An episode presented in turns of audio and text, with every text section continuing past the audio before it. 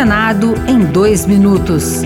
Eu sou Rosângela Tejo e você ouve agora as principais notícias do Senado Federal desta quinta-feira. O senador Marcelo Castro, do MDB do Piauí, anunciou a entrega na próxima quinta-feira do relatório do novo Código Eleitoral. Castro também informou a apresentação de duas propostas de emenda à Constituição uma que acaba com a reeleição para os cargos de prefeito, governador e presidente da República, e outra que determina a coincidência das eleições. Os temas ainda não têm consenso na casa. Sempre eu fui favorável à coincidência dos mandatos, as eleições todas seriam realizadas num dia só, mas tenho sido sensível a muitas observações de que cinco anos poderia ser um tempo muito longo sem a sociedade ser consultada. A Comissão de Constituição e Justiça aprovou a proposta de emenda à Constituição que assegura isenção de PVA aos veículos com 20 anos ou mais de fabricação.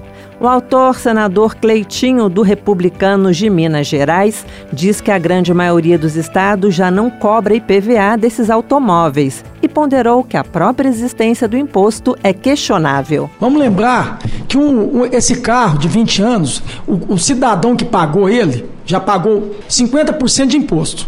Depois já tem que tirar ele, tem que pagar o IPVA. Aí vai pagando 20 anos de IPVA e pagou o carro duas vezes. Não devia nem existir esse tal de IPVA, só saber a, a, a, como é que tá as estradas do, dos estados do Brasil. Outras notícias sobre o Senado estão disponíveis em senado.leg.br barra rádio.